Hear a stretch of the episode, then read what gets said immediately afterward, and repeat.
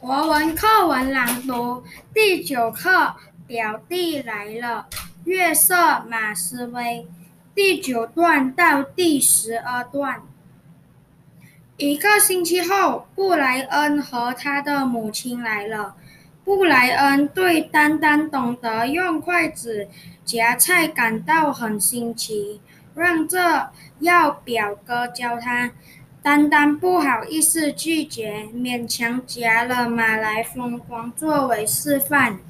饭后，丹丹趁妈妈领姨妈上楼放行李，就对布莱恩说：“你想要进我的房间，就要非常当当心我的东西。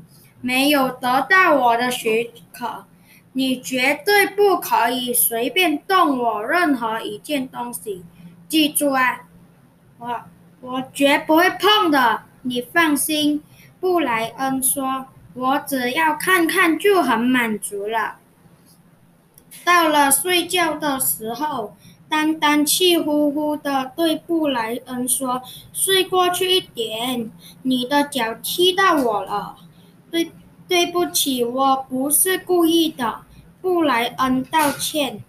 布莱恩尽可能的与丹丹分开得远远的，躺着。布莱恩睡在床的一边，丹丹睡在另一边，两人安静了一会。